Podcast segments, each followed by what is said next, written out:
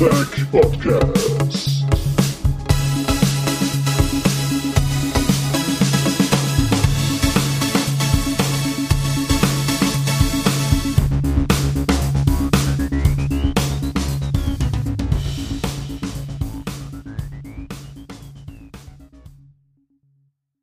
Hallo und willkommen zur neuesten Ausgabe vom Battleport.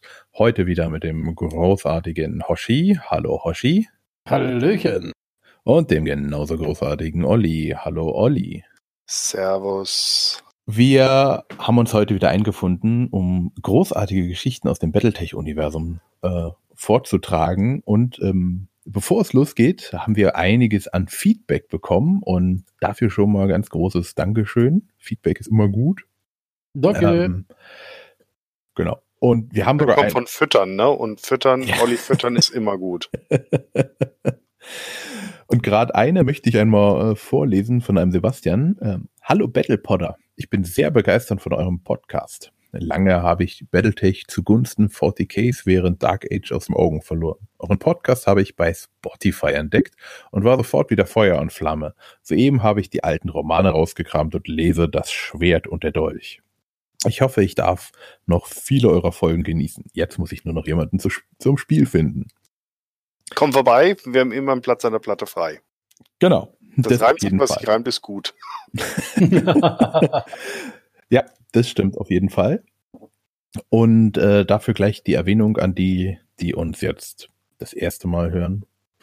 Also wir sind sowohl auf Spotify, falls ihr uns nicht dort hört, als auch natürlich ganz normal per RSS-Feed. Wir haben, sind auf YouTube äh, nur rein, da ist dann einfach nur ein schwarzes Bild drauf, beziehungsweise ein Bild, wo Battlepod draufsteht. Und natürlich auf äh, Soundcloud, aber da muss ich irgendwie immer zwei Folgen kann ich dann hochladen, dann ist immer der Speicherplatz voll und dann muss ich immer eine löschen und so. Das benutzt aber auch kaum jemand. Ähm, und dann möchte ich gleich nochmal Shameless Self Werbung machen. Ähm, also die Internetadresse battlepod. der dicke Preuße. Wenn ihr das Battlepod weglasst, dann kommt ihr auch noch zu den anderen ähm, Folgen, die ich nicht über Battletech mache, falls es euch interessiert. Es gibt Ähm. keinen Gott neben Battletech. Du lebst in Sünde. Ja, ab und an muss ich sündigen. Also so Rollenspielsachen und Dafür ähnliches. wirst du brennen. In der Davian-Hölle. Ich dachte in der Steinerhölle. Nein, nein, die, die Hölle ist Davian, definitiv. Devion, du musst ja dann immer die Froschenkel lesen. genau. Ja, ich, äh, okay. Ähm, ich werde äh, an mich halten. So, und dann kommen wir heute zum Thema vor dem Thema. Ich würde gerne mit Battletech, das Rundenstrategiespiel von Harbrain Schemes oder wie man das ausspricht.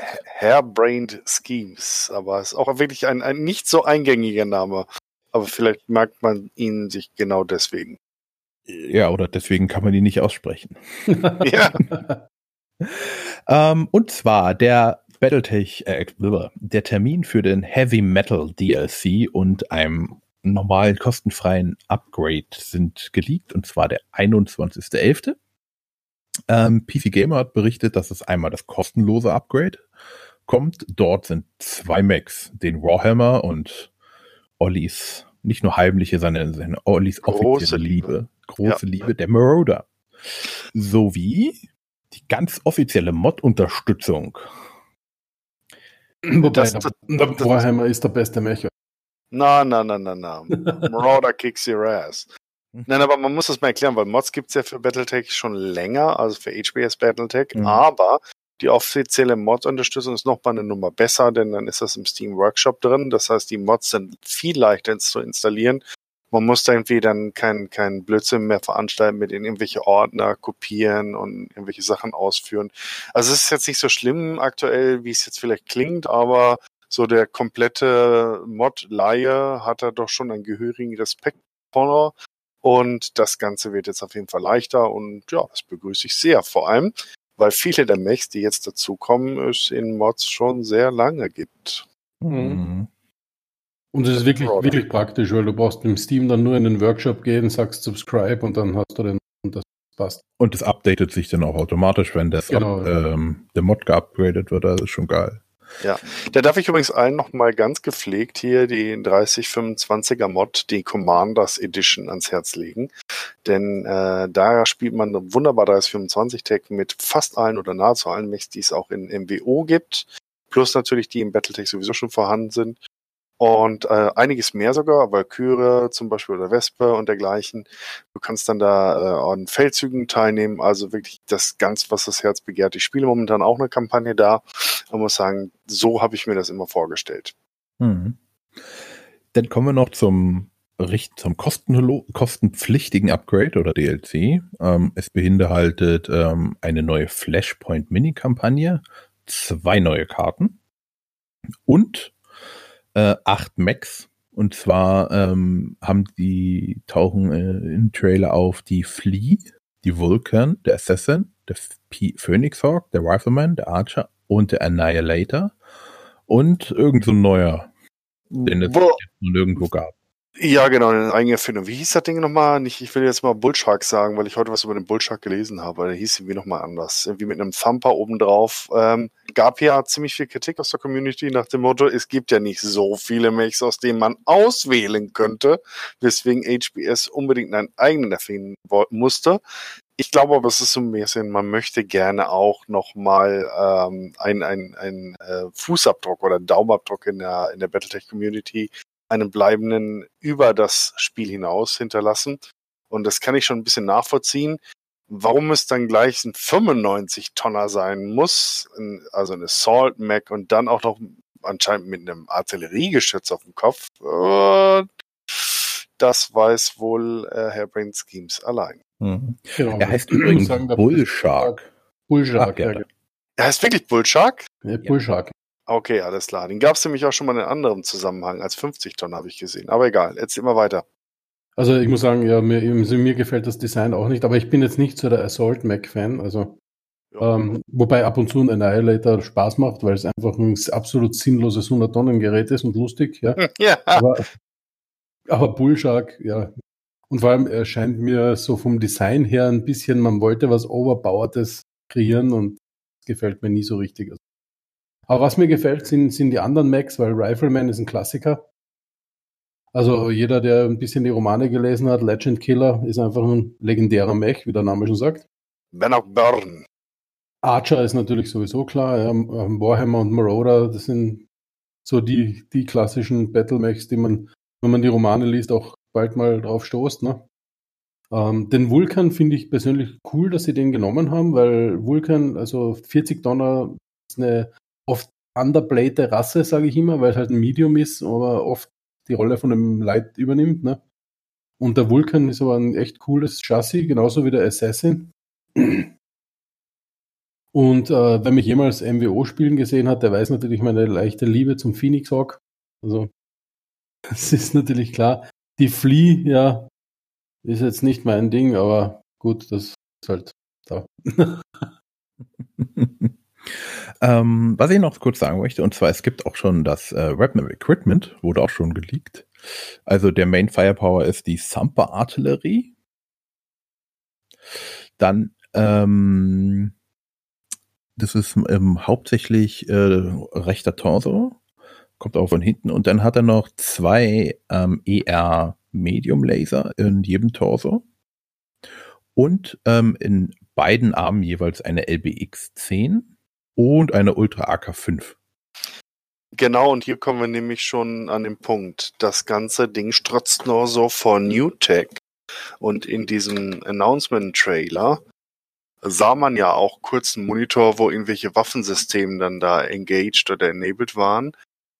Und äh, unter anderem halt auch, glaube ich, Narc und dergleichen. Das heißt, sie scheinen jetzt mit diesem dritten DLC schon die ganze New Tech-Sachen einzubauen Mhm. was ich persönlich ziemlich kacke finde, weil damit überspringen sie wieder einmal äh, wahrscheinlich den kompletten vierten Nachfolgekrieg und springen schon deutlich in Richtung Clan-Invasion.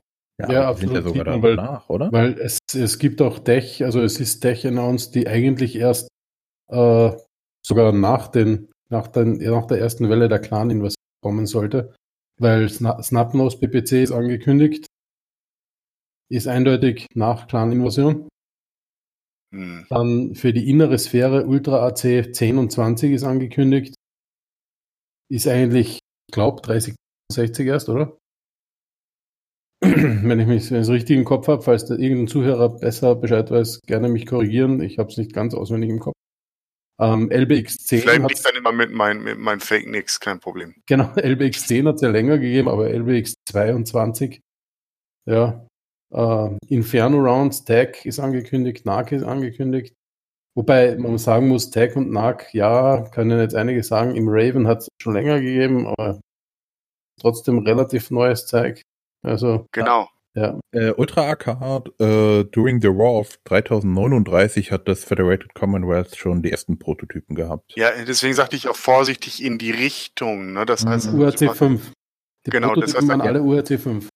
Ja. Also ich hatte jetzt eigentlich gedacht, dass sie mit der, dem dritten DLC den, den vierten Nachfolgekrieg halt abfeiern und das wäre halt hauptsächlich 3028 bis 3030 so die Phase. Genau. Ja. Dann vielleicht über die Ronin-Kriege 3034 noch gehen und dann hätte man ja mit dem nächsten DLC dann auch die neue Technologie einleiten können. Ne? Also von daher, ob man jetzt die Ronin-Kriege macht hin oder her, aber der vierte Nachfolgekrieg ist meiner Sicht Pflicht. Und was wir bisher jetzt hatten, war eigentlich nur so das Vorgeplänkel und, und diese Zwischenphase zwischen drei und vier. Und Mhm. wenn sie es wirklich machen, wir wissen ja noch nicht genau, wie sie es, wie sie es ausspielen. Aber wenn sie es wirklich so machen, dann muss ich sagen, bin ich enttäuscht, weil ich habe mich so darauf gefreut und vor allem, dass sie es ja erstmal jetzt langsamer haben angehen lassen mit den ersten beiden DLCs. Gut, sie haben den Raven eingeführt, ne, aber alles noch relativ behutsam. Sie haben es zwar falsch rumgemacht, der Raven hätte im ersten Flashpoint DLC dabei sein müssen, das hätte besser gepasst mit den Prototypen. Und der Headship Man dann halt in den, in den Stadtkämpfen hätte deutlich besser gepasst. Und jetzt den Sprung dann gleich zu 30, 39 und danach, ne? Das, das ist mir too much. Das ist Mhm. irgendwie billig. Also weiß ich nicht, wa- warum sie es tun. Wahrscheinlich irgendwie haben die Fans in Amerika rumgeheult, oh, das Spiel ist so langweilig und in Mods sind alle super Hyperwaffen drin, macht's doch auch so. Und vor allem, was, was ich ganz schlecht finde, ist, dass, dass es ja offensichtlich ein neues Waffensystem geben wird, das es eigentlich im Battletech nicht gibt. Die Coil Weapons. Die was? Zumindest, steht zumindest im Leak drinnen. Sie sollen Also- sich da einen Coin oder was? Der HBF, HBS created a new beam weapon, the Coil S, Coil M and Coil L. Ach ey, warum haben wir nicht 1. April gestern oder die Tage gehabt? Dann, dann könnte ich darüber lachen, aber so muss man wirklich sagen, ah, Was ist denn eine Coil Weapon? Ich habe keine Ahnung, mehr steht leider nicht. Also das Ja. ist alles, was geleakt ist. Nur, dass es das angeblich im, im Datenfile gibt und ja. Also vielleicht ist das auch nur ein Testversuch für irgendein Balancing gewesen und das ist dann in der, in der Release nicht drin. Wir werden sehen, ne? Ähm, was übrigens äh, drin, dass der, äh, sollen wir Teil des Flashpointes spoilern? Oder lieber nicht? hm, Also wer da die Nee. Encounter sein sollen? nee, lass mal. Nee, okay, dann äh, sag ich es nicht. Ähm, ich finde es aber generell, also jetzt alle DLCs jetzt, es mag zwar Gameplay-Veränderungen haben, es gab aber keine Story irgendwie. Also jetzt klar, diese Flashpoints sind Mini-Stories, aber so halt eine neue Kampagne, eine neue Geschichte irgendwie passiert ja eigentlich überhaupt Das stimmt. Ja, ja, das stimmt. Also dafür haben sie halt diese Mercenaries Campaign halt gepusht und äh, das ist halt das, was den größten Wiederspielwert halt auch hat. Also ich habe ja auch schon mehrere Kampagnen durchgespielt. Also ich habe die Hauptgeschichte einmal durchgespielt, dann habe ich mit meinen Imba-Mechs ähm, durch die Kampagne weitergespielt, aber das ist halt, du bist halt so OP am Ende der Kampagne, dass du eigentlich keine Gegner mehr hast. Ne? Und äh, ich glaube, dass den, den meisten Battletech-Fans gefällt das so nicht so gut. Und deswegen haben viele, so wie ich, halt eine normale Kampagne angefangen und du- hast dadurch diesen Push nicht durch die Story-Missionen. Ne? Du Mhm. musst dann wirklich sehr genau kalkulieren, vor allem wenn es auf dem schwierigeren Schwierigkeitsgraden mit, mit, mit äh, mehr Mechteilen, um ein Mech zusammenzusetzen und solche Sachen und du verlierst ein Mech, dann ist auch komplett weg und Piloten können sterben und solche Sachen, ne? Ähm, Mhm. Oder äh, leichter sterben, sagen wir es mal so. Dann dann äh, hast du halt dieses Battletech-Feeling und dieses Feeling muss halt auch ein bisschen ausge, äh, äh, ausgestaltet werden. Und ich glaube, das war so der Fokus der letzten beiden ähm, DLCs. Um was der Fokus jetzt vom neuen, vom dritten ist, keine Ahnung. Also wenn sie wirklich den Sprung machen, ich weiß es nicht. Müssen, müssen wir einfach, würde ich jetzt auch ungern jetzt weiter noch zerreden wollen, weil nachher ist es dann doch irgendwie anders und dann haben wir rumgeweint ohne, ohne Substanz. Hm. Genau. Ja. Ja? Ja. Ja. Ich finde es halt insgesamt schade. Ich würde mich freuen, wenn sie mal Story bringen würden. Mhm. Ich glaube nicht, also jetzt sind ja so, soweit ich weiß, das erste ist ja dann abgeschlossen. Das ist ja praktisch der letzte aus dem Season Pass. Was passiert danach? Clan-Invasion, so wie es ausschaut. Die Claner kommen, hurra. Wahrscheinlich diesmal Mhm. aus der Perspektive der Claner. Oh, was Neues. Ja, klar, wenn man dann ein bisschen overpowered ist, ne? Ja, was, was, wie willst du es sonst verkaufen? Ne? Also, ähm, Ja. also ist klar, kannst auch wieder auch eine Atmosphäre machen, dann, aber wenn sie jetzt das, dann sind es ja wieder dieselben Mechs, die sie dann da Mhm. halt bringen und diesmal wird man halt zerschrotet von Clanern, wenn man es lore-technisch macht. Also sollten sie eine Kampagne machen in, in der Clan-Invasion, dann macht sich zumindest in den ersten äh, ergibt es Sinn aus meiner Sicht halt aus Sicht der Claner das zu machen. Wahrscheinlich die Wölfe, weil die Wölfe so cool und beliebt sind bei den meisten Leuten Mhm. oder sowas in der Richtung. Das könnte ich mir in einem in dem Battletech 2 also vorstellen. Macht sicher Sinn, ja. Hm. Hm, Meine Begeisterung hält sich in Grenzen. Naja, also mal auf den kleiner Seite spielen finde ich schon spannend. Gebe ich gerne zu. Äh, aber ich hätte gerne noch das dazwischen gehabt und nicht nur ähm, jetzt diesen Sprung immer. Diesmal immer Mhm. dieser Kacksprung irgendwie und in den vierten Nachfolgekrieg, was habe ich mir da ausgemalt, was da gibt. Und ich, ich kann jetzt einfach nur hoffen, dass die Modder-Szene äh, einfach das Ganze aufgreift und sagt, okay, wir äh, formulieren halt oder füllen halt die Lücken, die HBS dann mutmaßlich lässt. Ja, das kann man noch hoffen, ja.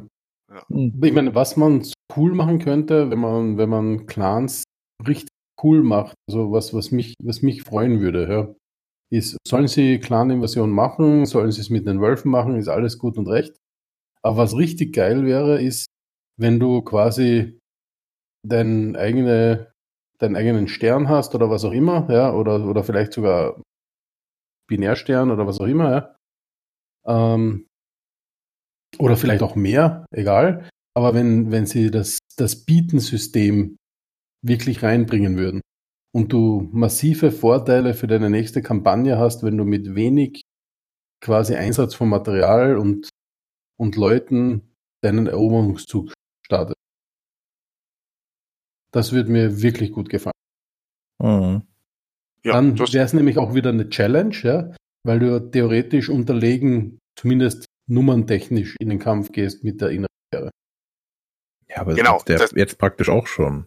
Richtig, das, das, da ändert sich am Spielprinzip nicht, nur dass es halt von einem, von einem glaubwürdigeren Hintergrund vom Lore her gesetzt würde. Was wir da aktuell tun, das, das kritisieren ja auch viele am Battletech. Also das Spiel ist ja insgesamt ohne, ohne Frage echt gut geworden. Aber die KI ist halt nicht sonderlich toll. Ne? Und das war ja auch die große Befürchtung, dass, dass man wieder Massen von Mechs auf dich draufwerfen muss und Panzer, damit du überhaupt eine Herausforderung hast. Ich habe ja eine Grey Death Kampagne gespielt und bin mit den Grey Death Mechs im Stock gewissermaßen, also mit minimalen Veränderungen. Die, die größten Schwächen habe ich sozusagen nur ausgewetzt, weil viele der Stock Designs nicht dafür gedacht sind, dass man damit vier oder fünf Mechs umlegen muss. Ne? Und das musst du leider in vielen Missionen, äh, weil einfach die Munition nicht reicht oder was auch immer, die Panzerung so beschissen verteilt ist. Äh, aber ich habe dann halt auch gegen Assaults gekämpft und mein schwerster Mech war ein Marodeur. Ne? Und ich hatte einen Rifleman dabei und ich hatte einen Shadowhawk dabei und eine Wolverine und ich habe gegen Assaults gekämpft und das ging alles, ne? weil die KI nicht so schlau ist. Mhm. So Hm. ist es. Wir brauchen eine bessere KI. Schwierig. Äh, da möchte ich gerne mal kurz eine kleine Geschichte loswerden. Ich habe äh, ja den, das, das äh, große Privileg gehabt, den großen Sid Meier mal zu interviewen vor vielen Jahren ähm, auf der Gamescom in Leipzig. Und ich habe auch einen seiner äh, Entwickler aus äh, den Firaxis-Zeiten, der heißt mit Nachnamen Wheeler, wie der General der Südstaaten. Den Namen konnte ich mir nämlich merken, den habe ich dann später wieder getroffen. Der war nämlich im Team von The Elder Scrolls Online. Und dann habe ich gesagt, du bist nicht zufällig auch bei Firaxis gewesen. Sagt er, doch, doch, war ich. Und dann haben wir uns unterhalten. Und äh, Gettysburg von, von äh, Sid Meier aus den Mhm. 90ern hatte eine der besten künstlichen Intelligenzen, die ich jemals in irgendeinem Spiel getroffen habe. Es ist unglaublich, wie gut die ist. Hm. Und da habe ich ihn gefragt, wie sie das hinbekommen haben. Sagte er, ja, wir haben Varianten programmiert. Ein Jahr lang. Das Spiel war fertig. Und sie haben dann ein Jahr lang dem Computer verschiedenste Taktiken und Möglichkeiten, sich zu entscheiden, welche Taktik sie anwendet, beigebracht.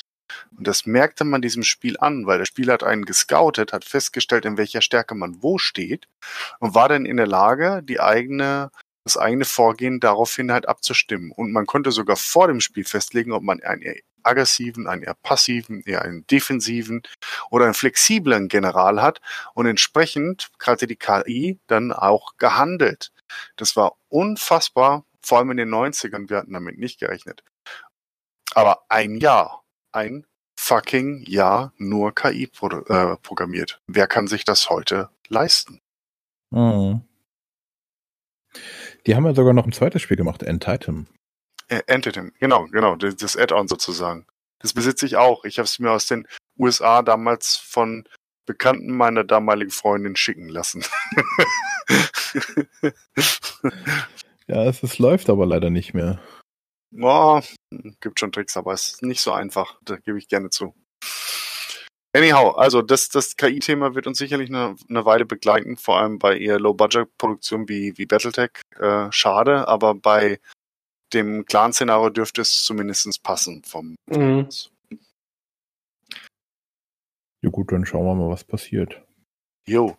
Dann würde ich gerne noch auf was hinweisen. Ich hatte es schon bei uns im 36er äh, Facebook-Seite gepostet. Ich packe sie unten nochmal rein. Der gute Blaine Lee Pardo, einer der bekanntesten Battletech-Autoren, der heute auch noch Battletech-Romane und Geschichten schreibt, hat in seinem sehr famosen Blog einen kleinen Artikel zu ähm, Battletech Pronunciation, also wie man bestimmte Begriffe ausspricht, äh, gepostet. Sachen, die halt immer wieder diskutiert wurden, ob das jetzt Lyrana oder Lyrans oder wie auch immer, natürlich erst auf Englisch, ne? Liran, Lyorun, Lyron und so weiter. Die Lyrans heißen wirklich Lyran, also der Lügenlauf. Sehr schön. Passend, oder? Hm. Und ähm, äh, was auch immer diskutiert wurde, ob es äh, Davion oder Davian heißt. Offiziell ist es tatsächlich Davian. Tusch. Tada! kein Davion. Fand ich auch ganz gut und sonst hat er noch ein paar Charaktere beleuchtet, aber die sind nicht ganz so bekannt, aber ähm, Lyran und Davian. Ja. Wissen wir das auch? auch? Ja, Alaric, nee, Al-Erik und Al Eric. Chris Chu. Chris Ja, genau. Äh, Das sind die Cheers beiden. Also, genau, also waren nur die zwei. Das waren die drei, äh, vier Sachen, die er beschrieben hat. Genau. Der Chistu äh, ist für dich vielleicht interessant. Das war der ähm, äh, ihr Bruder sozusagen, der Battletech Stonewall Jackson. Ja, Der Chistu, der hat im Bürgerkrieg äh, zwischen, also äh, zwischen Davian und Steiner auf Seiten Davians gekämpft, obwohl er eigentlich von der Herkunft ein Steiner war. Und gleich in der Operation, die wir beschreiben werden, auch äh, einen sehr signifikanten Teil ähm, äh, Anteil hatte. okay. Dann, äh, bevor es losgeht, Hoshi, hast du sonst noch irgendetwas? Nee, ich glaube sonst, also das, das Einzige vielleicht, falls irgendein Zuhörer äh, mit mir mal einen Kaffee trinken gehen will und Battletech talken, ich bin von 23. bis 24. November auf der Vienna Comic Con in Wien. Ui, Bin dort ein bisschen presse, pressetechnisch unterwegs. Ich habe ein Interview mit dem Herrn Steven Seagal. das könnte lustig Ui. werden. na echt? Ja. Geil. Und, und mit dem Frank Miller, das, das, auf das freue ich mich extrem. Also, weil Batman The Dark Knight Returns eines meiner Lieblingscomics. Frank Miller, das ist cool, dass ich den nochmal treffen darf, weil der ist ja auch schon älter. Mhm. Und ja, ich bin, bin dann dort und einfach eine Zeile dem Ike hinterlassen und dann wird er mir sicher weiterleiten. Ja, das auf jeden Fall. Okay, dann geht's Äh. mal Kaffee trinken, ne? Genau. Okay, dann kommen wir zum eigentlichen Thema. Olli hat da ein bisschen was vorbereitet. Danke schon mal dafür. Gerne, gerne, aber diesmal wirklich nur ein bisschen. Ja, mehr als nix. Mehr, mehr als nicht. Jojo. So, und zwar äh, Operation Bulldog. Und Task Force Serpent mit der kleinen Fortgeschichte der Operation Bird Dog. Also ein Triple sozusagen. Genau. Ein volles Operation Operations. Genau. Ganz kurz mal skizziert, was da, skizziert, was da passiert ist. Zuletzt hatten wir ja so diese Zwischenzeit nach äh, der letzten Phase der Clan-Invasion und so ein bisschen Unruhen und, und die Innersphäre kommt wieder zu Sinnen, bekämpft sich zwischendurch ein bisschen selbst. Die Claner haben so einzelne Vorstöße ähm, in die innere Sphäre, aber nicht über die Demarkationslinie, die ja durch die grandiose Schlacht von Tukayit, die wir auch ausführlichst beleuchtet haben, definiert wurde. Und äh, man wartet jetzt eigentlich ähm, den Waffenstillstand, ich glaube 15 Jahre waren es, ähm, ab. Ähm, und man ist aber auf der Südseite sozusagen der inneren Sphäre, südlich der Demarkationslinie, nicht untätig und will nicht einfach nur warten, bis die Klaner ihren Angriff irgendwann wieder aufnehmen oder vielleicht sogar auch den Vertrag brechen oder einen Weg finden, ihn auszuheben. Man plant anderes, um der Sache, also Angriff ist die beste Verteidigung, sozusagen entgegenzutreten. Hoshi. Ja, genau, weil wir haben ja gelernt, dass, dass sich quasi die Sternenliga wieder formiert hat. Ja? Und die haben eben beraten, was ist das Gescheitste, was man machen kann. Und viele Stimmen waren ja zuerst eher dafür, dass man stillhaltet, versucht technologisch auf den Stand der Clans zu kommen, dass wenn der Krieg wieder ausbricht, dass man quasi so bereit ist, aber den Status quo so ein bisschen zu erhalten. Ähm, und dann, sag ich mal, äh, gut für die Leute haben sie aber gesagt, okay, nee, weil wenn, wenn wir den Clanern nicht quasi eine vor den, vor den Hut prellen, ja, ähm, dann werden die genauso aufrüsten wie wir jetzt, ja, werden vielleicht gegenseitig sich noch irgendwie ein bisschen bekämpfen, aber jetzt nicht mehr grandios, weil die, dieser äh, Krieg mit den Wölfen etc., das war ja vorbei jetzt dann, ja. Und dann kommen die und fahren über uns drüber, ja, weil jetzt wissen sie, woran sie sind. Nicht nur das, sondern sie haben ja auch viel von ihrem Ehrenkodex abgelegt. Ein mhm. Ehrenkodex, der genau. die Clan ja auch bei ihrer Invasion behindert hat. Äh, sie werden, wie man auch an den Jadefalken äh, äh auch gesehen hat, äh, gelernt, was auch so Nachschub halt angeht. Und vor allem weiß man natürlich inzwischen auch, dass ganz viele Clans noch in zweiter und dritter Reihe warten, auf die Innersphäre losgelassen zu werden. Das heißt, ein, ein reines Abwarten, defensiv bleiben, ist äh, vielleicht im ersten Moment die sichere Strategie, aber eine, die nur das Ende hinauszögern würde, weil so weit von Terra waren die Klaner ja dann doch nicht mehr entfernt, weil Tokayit ist schon relativ kurz davor. So ist es, genau. Und, und daher, daher, daher vor allem, äh, Entschuldige. Ja, genau. Ich wollte, daher finde ich, und das, das ist etwas, was ich an dem Battletech-Lore total liebe, hat man sich wirklich Gedanken gemacht, wie kann man die Klaner besiegen. Das hat so ein bisschen was wie, George Lucas hat sich mit den Prequels, Kritik gibt's da genug, aber überlegt, wie können zwei Sith die ganze Galaxis übernehmen. Und da hat er sich schon einen, aus meiner Sicht, nachvollziehbaren Plan äh, ausgedacht, wie das so zwei Mannequin oder zwei Leute halt schaffen können. Und mhm, genauso mhm. haben die Battletech-Autoren sich hier überlegt, wie schaffen es die innere Sphäre, äh, ihren Standpunkt gegenüber den Clanern klarzumachen und vor allem die Claner Ehrenkodex so halt einzusetzen, dass äh, sie ihr Ding auch durchziehen können. Und das war, genau. Indem sie einen Clan raussuchen, den Clan, der am aggressivsten war, der auch für am Anfang der Clan-Invasion äh, den, den, den Chef gestellt hat, sozusagen, ne? Clan Smoke Jaguar, und hat entschlossen, den zu eliminieren. Und zwar nicht nur so ein bisschen, sondern komplett auszuradieren. Vollständig bis zum Ende. Genau. Und da muss man sagen, ähm, den Plan ausgeheckt im Prinzip. Ähm, Dazu braucht es ein militärischen, militärisches Genie, sage ich mal, ja, äh, um da den endgültigen Plan auszuhacken. Und äh, das Ganze wurde angeführt vom Präzentor Martialum Anastasius Vocht, der ja auch den Kampf um Dukerit gewinnen, gewinnen konnte. Und das war, glaube ich, schon ein sehr wichtiges Ding, dass der da quasi das mitgeplant hat, weil der halt auch die Erfahrung hatte, genau was man erwarten kann, wenn man gegen die Clans kämpft, weil der Kampf um Tukayuta, da war eine, sage ich, Un Unzahl an, an Einheiten am Werk. Und die, die Daten, die der daraus gewinnen konnte, sind natürlich von immensem Wert für so eine Operation. Ja. Finde ich übrigens auch schön, die ganze Vorgeschichte, also dass sie es auch behutsam beginnen, nicht einfach den Schalter umlegen, sondern auch in den Romanen vorher im Prinzip das Ganze schon andeuten. Für mich hat äh, der Vater der Dinge auch von Blaine Lee Pardo, den wir vorhin erwähnten, eingeläutet. Und zwar die Northwind Highlanders werden von äh, Haus Kurita äh, gewissermaßen engagiert, um einen Planeten in der Peripherie, der aktuell den Smokejaggers gehört, einzunehmen und die dortigen Garnisonseinheiten äh, wegzufegen. Natürlich kommt es immer anders, als man denkt. Es sind nicht nur Garnisonseinheiten da, sondern auch Eliteeinheiten. Und äh, diese, ich weiß nicht mal, wie diese Galaxis ist, Theta-Galaxis oder wie auch immer, die mhm. hatte so einen speziellen Namen. Äh, die war ganz, ganz super und das war die Kerneinheit, mit denen die Smoke Jaguars die in der Sphäre ähm, dann zerreiben will, um sozusagen den Kern einer neuen Elite-Armee aufzustellen.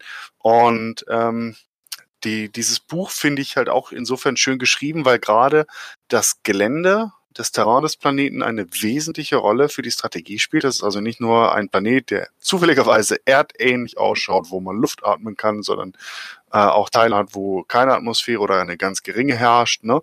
wo man sich in Schluchten bewegen kann äh, und wo die, wo die Temperaturen auch eine große Rolle spielen. Also das war wirklich eine, eine, eine sehr intensive Mischung aus Sci-Fi, fremdartiger Umgebung, Herausforderung und am Ende, das kann man jetzt mal nach fast 30 Jahren schon mal spoilern, spielen die Nova-Katzen auch schon eine wichtige Rolle, denn die Nova-Katzen sehen in dieser ganzen Entwicklung äh, die Erfüllung einer Prophezeiung, die oder einer Vision, die einer von ihnen kurz vorher hatte. Und zwar, dass äh, irgendwie die, die Katze getötet wird. Ne? Und ähm, da die ja eh so ja, visionsgetrieben äh, sind, ähm, merken sie halt, dass vielleicht der, der, der Sternenbund äh, nicht durch die Clans direkt wieder steht. Genau, also die, die Nova-Katzen sind ja so, ich sage immer so ein bisschen die Kiffer der Clans. Aber sind halt, das stimmt. aber sind halt sehr äh, spirituelle Leute, ja. Also die waren, haben, sind eigentlich die einzigen, die auch so, so richtig, oder nicht die einzigen, die Rituale haben, aber die haben halt wirklich tief an Religion erinnernde Rituale, sage ich mal, ja. Ähm, und, und eben Geistervisionen und ähm, diesen Nova-Katzengeist und, und alle, alle diese Dinge, die, die sie halt quasi da äh, sehen und auch eben einige Prophezeiungen, die, die der Clan halt so über die Zeit erhalten hat. Und die jüngste war eben das, dass eben diese Katze sterben, sterben soll, ja. Und dass die, äh, ja, also wo man daran zweifeln konnte, eben wer jetzt wirklich wieder den Sternenbund errichtet, dass die Clans vielleicht also mir gefällt vor allem dieser Twist, dass die Clans zwar vielleicht das Werkzeug sind, den Sternenbund wieder stehen zu lassen, ja, aber der Sternenbund nicht aus den Clans entsteht. Ich habe übrigens gerade äh, nochmal nachgelesen, es ist die Diana-Galaxis, äh, besonders schön, weil die Diana-Galaxis, die in diesem Buch vernichtet wird, äh, Diana ist der Name der Hauptwelt der Smoke Jaguars. Das heißt, ihre mhm. Galaxis, die nach ihrer Hauptwelt benannt wird, wird von der Innosphäre als eine der ersten ausgelöscht. Ja, das ist natürlich ein harter Schlag. Ja. Tiefschlag sozusagen. Mhm.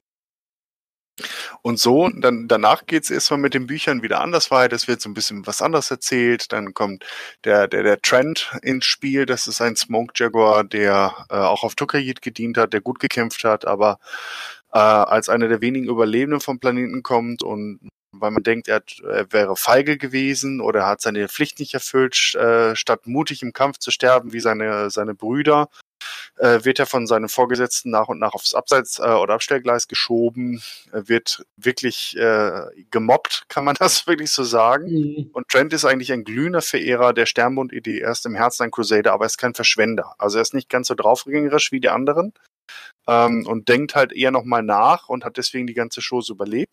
Aber seiner Generation wird jetzt von den Clans, insbesondere den, den jüngeren Smokejuggers, in die Schuhe geschoben, dass diese jüngere Generation jetzt dazu verdammt ist, 15 Jahre lang untätig rumzusitzen. Und wie wir ja gelernt haben, Klaner werden ja schon ab 30 gewissermaßen zum alten Eisen gezählt. Eine komplette Generation von Klanern ähm, ja äh, in, in einen friedlichen Tod im Bett sozusagen zu verurteilen. Mhm. Und das geht ja gar nicht. Und Trent wird so weit gereizt, dass er dann äh, im Buch, ich glaube Exodus ist es dann, ähm, äh, die, die Clans verrät. Auch da ein schöner Twist.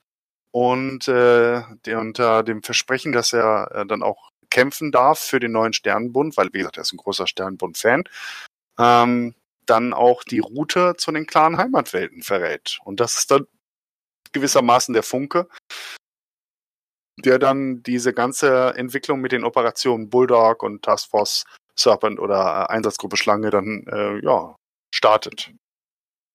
Hm. Und was passiert mit ihm? Mit Trent?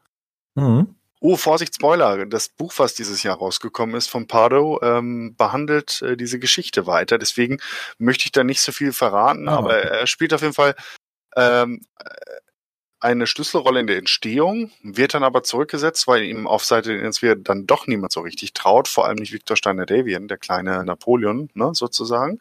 Und äh, dadurch ähm, gerät er dann nochmal in so eine doppelte Zwickmühle.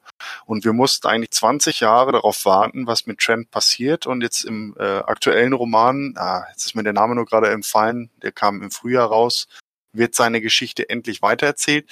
Ich muss sagen, ich bin nicht ganz durch, weil ich finde die reinen Clan-Geschichten immer etwas zäh.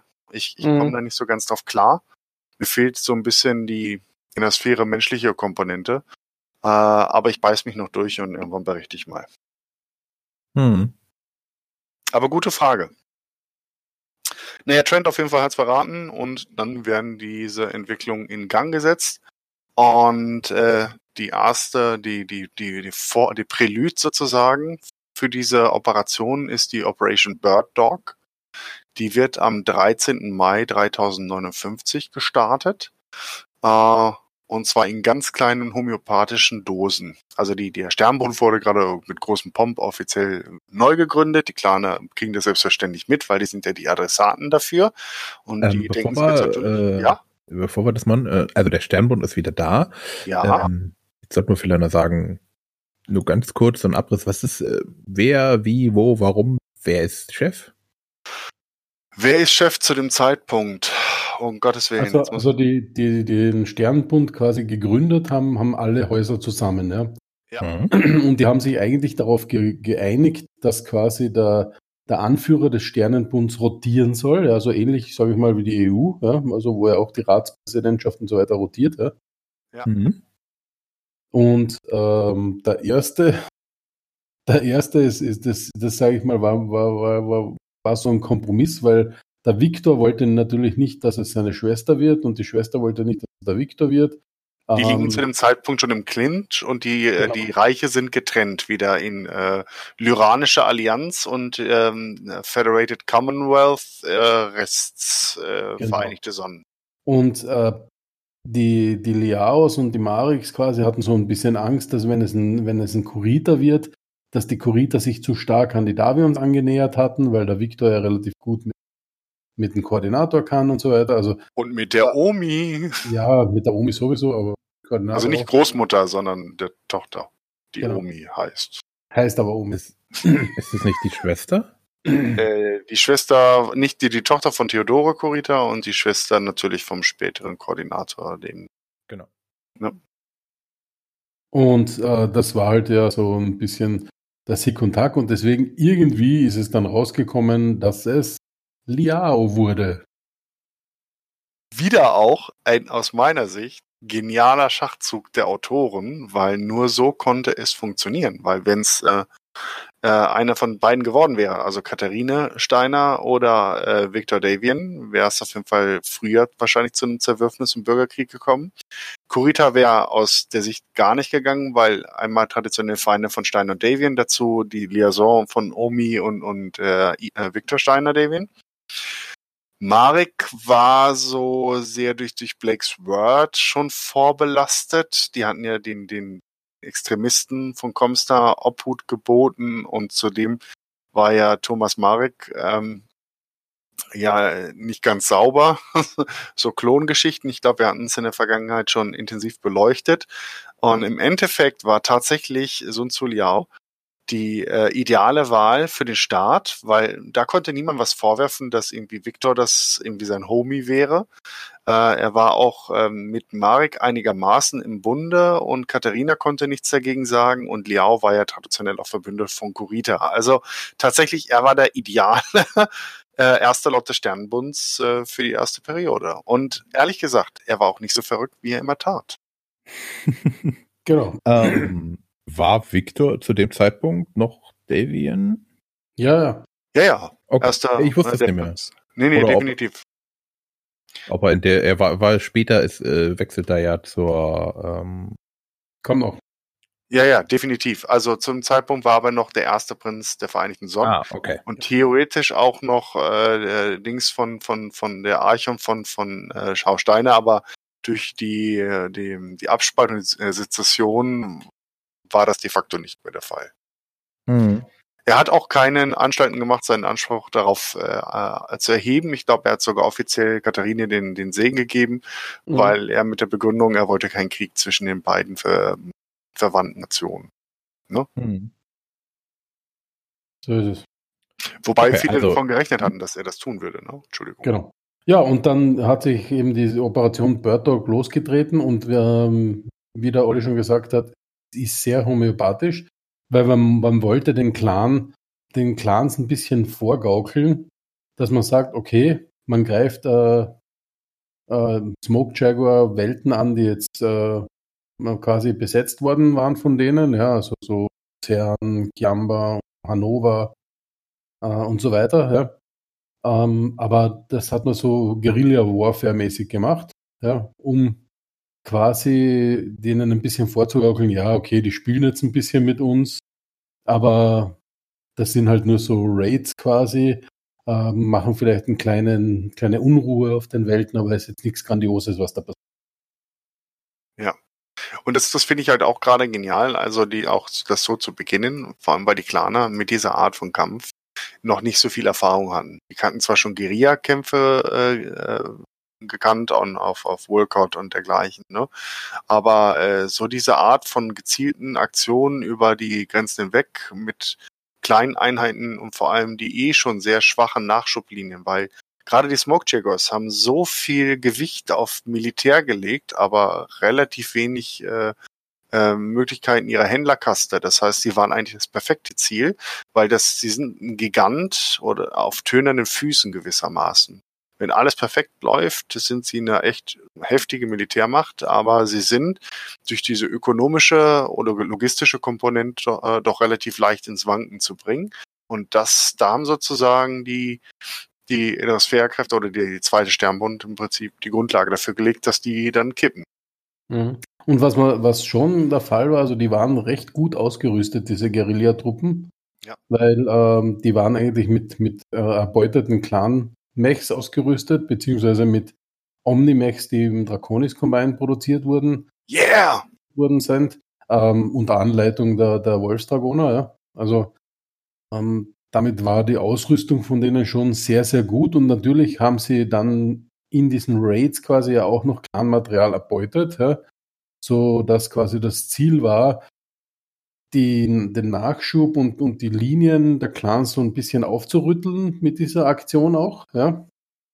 Wenn dann quasi die wirkliche Operation Bulldog losschlägt, dass die schon ein bisschen so in Aufruhr und, und Tumult sind. Genau, aufgeweicht. So wie im Prinzip Fallschirmjägertruppen, die schon mal im Hinterland landen, um die Logistik zu stören. So wie in den Vorbereitungen zum D-Day könnte man sich das vorstellen. Nur in Genau. einem größeren Zeitraum und einem viel größeren Bereich.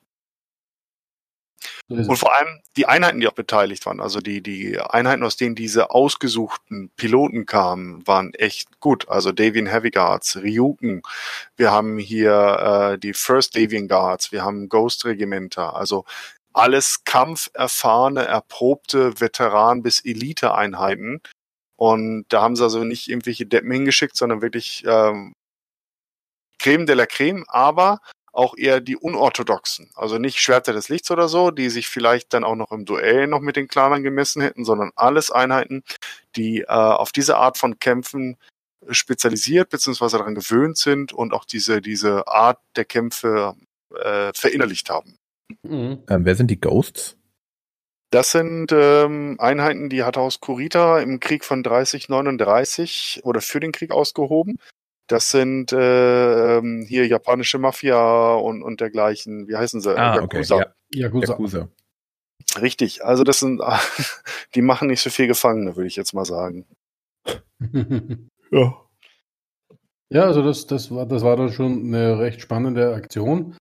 Und eigentlich für die Ziele, die sie mit Operation Bird Dog erreichen wollten, war es eigentlich ein kompletter Erfolg, was sie da gemacht haben, weil eigentlich die Smoke Jaguars ähm, ja so richtig in, in Aufruhr waren. Sie waren angepisst quasi, weil sie halt mit so kleinen Störungen äh, ja ziemliche, ziemliche Unruhe in die ganze äh, Dinge reingebracht haben und natürlich, weil die haben natürlich auch zurückberichtet, diese Eliteeinheiten und haben halt extrem viel geliefert an, wo sind die stärksten Truppen, wo gibt's die, wo sind die größten Lager, ähm, wie sind die Truppenbewegungen und so weiter. Also die haben sehr, sehr viel, äh, wie man so schön sagt, Military Intelligence abgeliefert. Ja. Und damit waren die Voraussetzungen für die erste Welle von Operation Bulldog gegeben. Die hat dann, ist dann relativ kurz oder sehr kurz danach am 20. Mai gestartet, also 13. bis 17, äh, 20. Mai, also eine ganze Woche ist nur vergangen. Das heißt, während die, die äh, im Hinterland noch äh, ihre, ihre Kommandos, ihre feindlichen Kommandos gejagt haben, ging dann vorne wirklich eine flächenmäßig gigantische Invasion los. Ich habe mir mal die Karten aufgerufen hier. Wir sprechen Das hier ist wirklich, richtig heftig, ja. ja, die Mir- mir komplette gefällt Flanke. Ja, Aber- mir gefällt auch nämlich der, der Name sehr gut, Operation Bulldog. Ja. Ähm, weil das war wirklich so der Dampfhammer, der da losfährt. Also Hm. wirklich Ja. sensationell geplant. Ich habe mal die, die Wave One Karte hier für euch im Chat nochmal verlinkt. Da sieht man das ganz gut. Das ist im Prinzip die komplette Flanke der Smoke Jaguars ähm, Besatzungszone ist. Unten von, ich glaube, Kiamba heißt der Planet, bis Mhm. oben zu Sawyer, also was fast bis komplett oben hin. Äh, ein gutes Dutzend Planeten, vielleicht sogar ein bisschen mehr gleichzeitig, also simultan angegriffen. Ähm, allerdings erstmal die erste Reihe. Das ist auffällig, weil man ja dazu neigt, auch gerne mal die erste Reihe, die stark befestigt ist, in der Regel zu überspringen, um die zweite anzugreifen. Haben sie hier nicht gemacht, sondern sie sind tatsächlich auf die erste Reihe gezielt draufgegangen. Und äh, nachdem die erste Wave sehr erfolgreich gelaufen ist, ist dann das eingetreten, was man eigentlich erwartet. Ich poste es euch hier auch nochmal. Wave 2 dann hat man angefangen, äh, Planeten zu überspringen und auf Ziele im Hinterland halt loszugehen, sozusagen. Hinterland, wenn man im Weltraum davon reden kann. Und auch logistische Zentren dann zu zerschlagen und weitreichende Operationen, sozusagen der Durchstoß ist gelungen und jetzt springt man halt weiter nach hinten, lässt ein paar Planeten aus und äh, weitet sozusagen die Operationen aus. Und in Folge von Welle 2 sind dann endlich die Smoke Jaggers aufgewacht und haben zumindestens ähm, regional, wenn man das auch wieder im Weltraum sagen kann, Gegenangriffe gestartet. Die haben sich auf Welten im Kurita-Raum gerichtet. Also nicht, sie haben nicht versucht, Welten äh, zurückzuerobern, die sie jetzt gerade verloren haben, sondern sind über die Seen drüber gesprungen und in den Kurita-Raum rein hat aber nicht wirklich viel gebracht, wie jetzt gleich die Karte von Wave 3 beweist. Denn äh, Operation Bulldog ging danach ungebremst weiter. Das heißt, die Gegenangriffe von Smoke Jaguar sind wirkungslos verpufft und äh, die Innersphäre hatte noch genug Kräfte, um weiter vorzustoßen. Und Welle 3 äh, initiierte dann auch den klaren Rückzug. Das heißt, Namen oder nennenswerte Kontingente von Clanen sind aus der, oder von Smokejaggers sind aus der inneren Sphäre geflohen und Richtung Heimatwelten haben sich dann halt aufgemacht. Hauptsächlich halt Diana. Genau, Also das war einfach. Ja, ein, ein Satz noch, dann, dann gebe ich dir darüber. Dann. Ein Satz noch, interessant dabei ist, sie haben während dieser ganzen Geschichte kein bisschen Unterstützung von den anderen Clanern gehabt. Das heißt, die innere Sphäre hat ziemlich klar gemacht, diese Aktion richtet sich allein gegen die Smoke Jaguars und haltet euch da raus. Und die anderen Claner haben sich darauf eingelassen. Interessant, oder? Aber warum? Ja, weil es ist einfach so ein bisschen kleiner Erdenkodex auch und dann haben die, hat die innere Sphäre super ausgenutzt. Die innere Sphäre hat gesagt, so nach dem Motto, die Smoke Jaguars waren, Entschuldigung, die unehrenhaftesten. Ähm, die, die haben quasi orbitales Bombardment gemacht und all so ein Scheiß, ja. Ähm, das, das halten wir für unehrenhaft bei, mit den anderen Clans, dass ihr habt ehrenhaft eure Planeten gewonnen und wir machen jetzt kurzen Prozess mit den Jungs, weil das ist so. Und daraufhin haben die anderen Clans sich verpflichtet gefühlt, ja, und gesagt, okay, ist, wenn ihr das so macht, dann viel Spaß dabei, ne? Ähm, und das Coole, was sie eben gemacht haben, ist in, in dieser ersten Wave hat so ausgesehen für die Smoke Jaguars noch, ähm, okay, die kommen jetzt einfach auf breiter Front, so wie man sich eigentlich erwartet, auch als kleiner, man geht Reihe nach Reihe schön strategisch, äh, ich sag mal, sehr ja, linienhaft vor. Ja. Ähm, damit haben die, da sieht man auch an den Clan-Bewegungen, die in der ersten Welle passiert sind, so nach dem Motto, okay, wir polstern mal die zweite Reihe. Dann haben sie in der, in der zweiten Welle aber diese, eben diese Welten übersprungen, ja, und haben eigentlich die ganzen Nachschublinien von den Smoke Jaguars aufgerieben. Meiner Meinung nach hatten die Smoke Jaguars überhaupt gar keine andere Chance, als diese Gegenangriffe, also diese Counter-Attack zu starten auf die Draconis-Welten, weil sie von ihrem ähm, war eigentlich ein verzweifelter Versuch, so nach dem Motto, vielleicht können wir Truppen von denen, die jetzt da reinfahren, wieder zurücklocken, mehr oder weniger. Ne? Ähm, hat aber nicht funktioniert und die Truppen, die dann die Draconis-Welten äh, angegriffen haben, waren dann komplett von ihrem Nachschub abgeschnitten. Ne?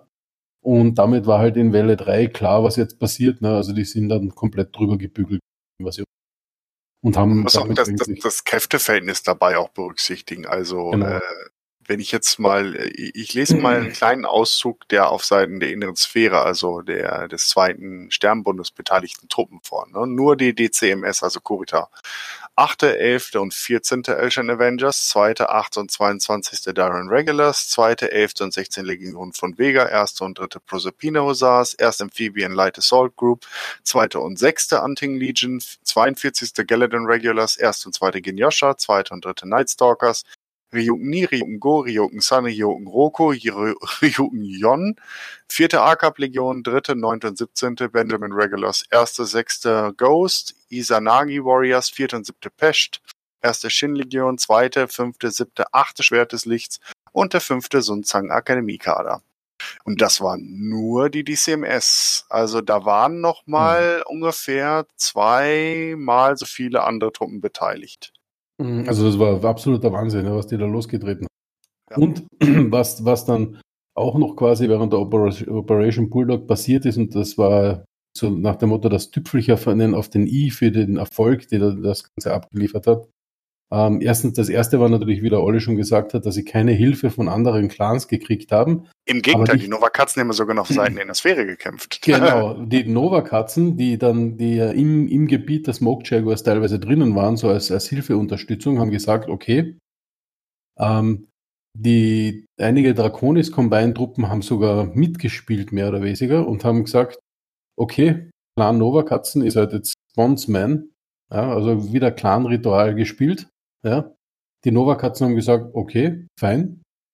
Ähm, ihr, seid, ihr seid die Sternenliga. Wir sind die Nova-Katzen. Wir wollen für die Sternenliga kämpfen. Ähm, wir machen damit. Und haben quasi den Spieß umgedreht und haben auf ihren Welten die Smoke Jaguars angegriffen. Genau.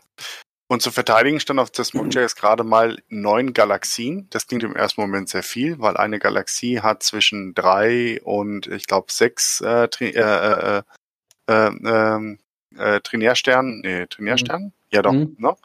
Nee, nicht Trinärsternen, sondern ah, Regimenter, was war nochmal das, das ähm, Command Trinary Cluster, bla bla bla. Also 45 Mechs, glaube ich. Ne? Das sind mhm. ein, ein Regiment bei denen sozusagen.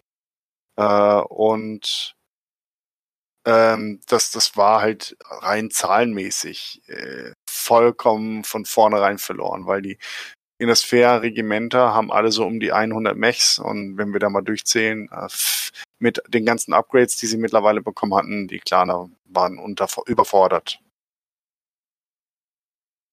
Hm. Naja, ganz kurz noch die letzte Welle, die vierte, die eigentlich keine Welle mehr war, das war eigentlich nur noch ein Saubermachen. Die Hauptstadtmacht des Smog Jaggers hatte sich schon zurückgezogen. Es gab noch einzelne Kessel, die noch äh, auszubrennen äh, waren. Das sind ganze zwei, vier, sechs, acht Planeten gewesen. Da hat man aufgeräumt und dann war man in relativ kurzer Zeit fertig. Moment, ich schaue gerade mal, ob irgendwo eine Zeitangabe ist bei der Operation Bulldog, wie lange sie summa summarum gebraucht haben. Ähm, Hoshi, erzähl du mal weiter, solange ich, ich hier gucke, dann laber ich dir mitten ran wieder rein. Also das, äh, eine, Galaxie hat, hat äh, bis zu fünf Cluster. Äh, ähm, und ein Cluster hat äh, drei bis fünf Trinärsterne äh, oder, oder Supernovas teilweise sogar. Ja. Ähm, und ja, das ist so die, die Struktur quasi. Also wenn man sich hochhangelt, quasi gibt es Stern, ja, oder eigentlich ein Point, das ist ein Mac. Ein Stern, das sind fünf Macs oder äh, Dare etc. Ja, also mhm. Mehr verteilt, wenn es Infanterietruppen sind, ist noch mehr. Ähm, Stimmt, Sternhaufen heißt es im Deutschen, genau. das, ne, der Cluster. Ja, ja, alles klar. Genau. Zwei Sterne sind eine Nova, ne? dann gibt es Supernova sind zwei Novas. Äh, Hoshi, kannst du ganz, ja. ähm, du bist immer ein bisschen abgehakt. Kannst du deine Sprachaktivierung ein bisschen äh, Okay, versuche ich gleich mal. Okay, Sekunde. Machen wir gleich. Ah. Also, ähm, also wie war das, der Mech? Dann, äh, dann kam der, der Stern? Nee. Die Galaxie? Nee. So. Oh. Ne, so. Also der Point ist, ist ein Mech quasi, dann kommt der Stern, also sind, sind fünf, fünf Mechs, ja, also im Gegensatz zur inneren Sphäre, das sind, da ist ein, ähm, das sind ja vier, eine Lanze, ne? Mhm.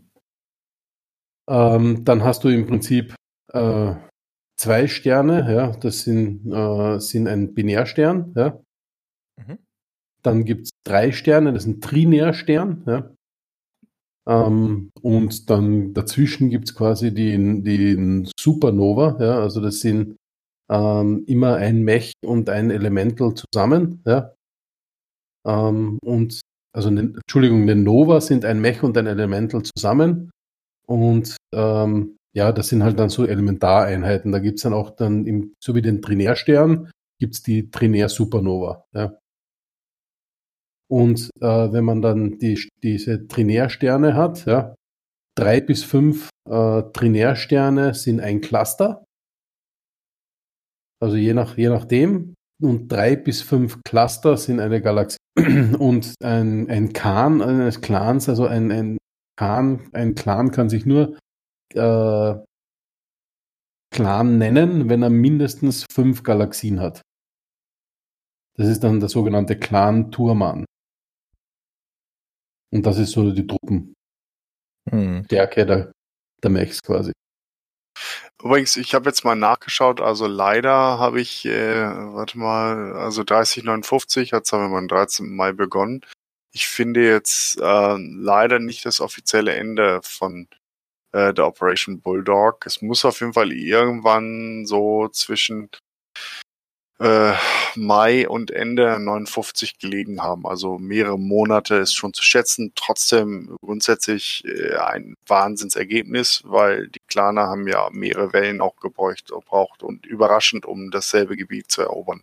Da sieht man mhm. mal, was für ein, für ein Kraftakt dahinter lag äh, oder dahinter steckte. Mhm. Ja.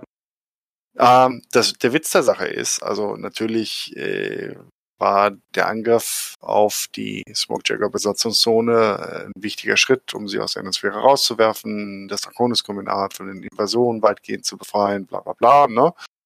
Äh, aber eigentlich waren war Operation Bulldog nur der Ablenkungsangriff für ein wesentlich riskanteres Unternehmen.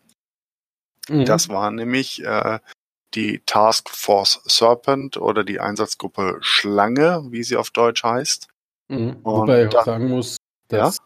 das Emblem der Task Force Serpent finde ich noch immer eins der gelungensten Battletech-Insignien ähm, quasi. Also das, das finde ich schon total super aus. Ja. Also im Prinzip dieser Cameron-Stern der Sternenliga, der mit, mit einer Schlange umwoben ist und das finde ich schon total. Ja, jedenfalls hat sich äh, damals äh, Faser sehr viel äh, Zeit mit dieser Geschichte genommen. Ich habe die Bücher gerade in der Hand. Es sind vier Stück an der Zahl von A bis Z. Beginnt mit Die Jäger, geht dann weiter über Feuer und Schwert, dann Schatten der Vernichtung und eigentlich das große Finale Der Kriegerprinz. Bemerkenswert ist dabei, die ersten drei Bücher sind von Thomas Grassman geschrieben, einem damals noch verhältnismäßig neuen Battletech-Autor, dass man dem solche wichtigen Bücher in die Hand gibt. Erstaunlich. Und mhm. ich hätte sie erst nach The Dying Time, ähm, also Zeit zu sterben, glaube ich, auf Deutsch, gelesen, das einige Jahre später erst rauskam, also 2002, das auch von Grassman war und das ich furchtbar finde, für mich eins zu einem der schlechtesten Battletech-Romane gehört, den ich jemals gelesen habe. Und ähm, das, dann war ich ein bisschen abgeschockt, als ich, äh, abgeschreckt, als ich sah, oh, die Jäger ist auch von dem, aber fand ich ehrlich ganz gut. Also die ganze Geschichte um die äh, äh, Einsatzgruppe Schlange hat mir sehr gut gefallen und Mike Stackpole, der Veteran sozusagen der Battletech äh, Light Romane, durfte dann nochmal das Finale der Kriegerprinz schreiben. Ich bin mir nicht ganz sicher, aber ich glaube, danach endete seine Battletech-Ära. Äh, also er hat noch inzwischen wieder was geschrieben, aber damals hat er den Staffelstab dann übergeben an andere Autoren. Und Lauren Coleman vor allem, der echt einen verdammt guten Job gemacht hat, was die mhm. Leitromane angeht. Aber diese vier Bücher, aus meiner Sicht wirklich lesenswert, auch wenn sie immer ein bisschen im Schatten der Warrior-Trilogie und äh, der Blood of Kerensky-Trilogie und dergleichen stehen. Kann ich aber nur empfehlen, vor allem, weil das Leid des Krieges äh, in diesen Büchern auch sehr gut rüberkommt. Also die Invasion, also das Ziel dieser Einsatzgruppe ist ja, den Hauptplaneten der Smoke Jaguars nicht nur zu erobern, sondern die Smoke Jaguars als Zivilisation vollständig auszuradieren. Nicht, das bedeutet nicht alle Zivilisten umzubringen, aber die Gesellschaft aufzulösen. Prinzip Entnazifizierung im Battletech-Universum.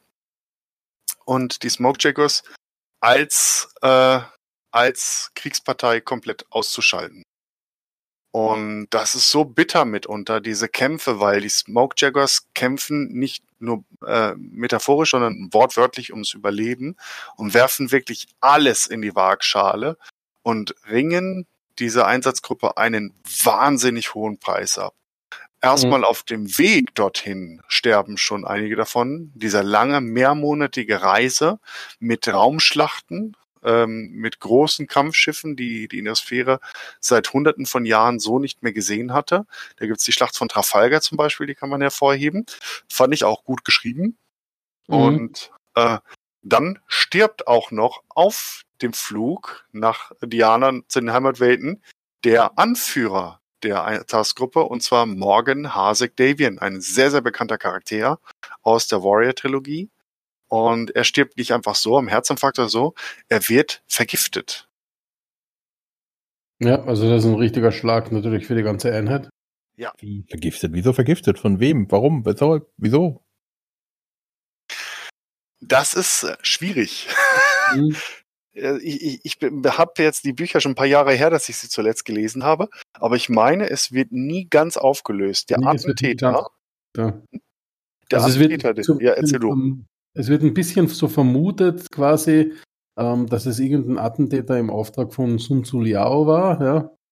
Ähm, weil, weil der hat immer, weil Morgen Hasek Davion halt mit, mit ähm, den, die nächst, das nächste Gebiet zu, zu, der, zu den Liaos quasi sein eigen nannte. Ne?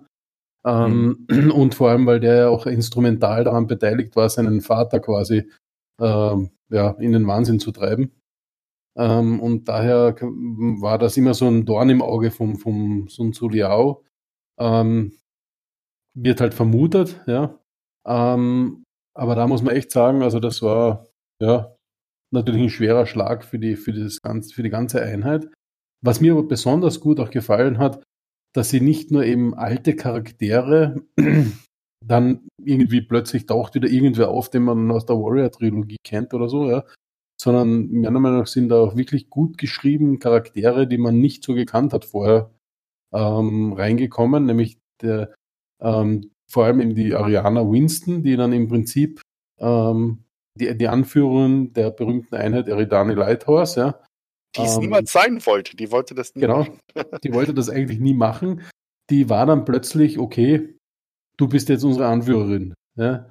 Und Die ist, die ist, die ist eine der, der die, die ist die äh, höchste Generalin der, der Eridani Lighthouse, auch eine sehr, sehr bekannten äh, Söldnereinheit der Innensphäre und vor allem Abkömmlinge von einer alten Sternenbundeinheit. Das heißt, sie sind schon mit Absicht dabei, weil sie durch ihre Sternenbund-Herkunft natürlich der, diese ganze Einsatzgruppe ein bisschen mehr Legitimation verschaffen.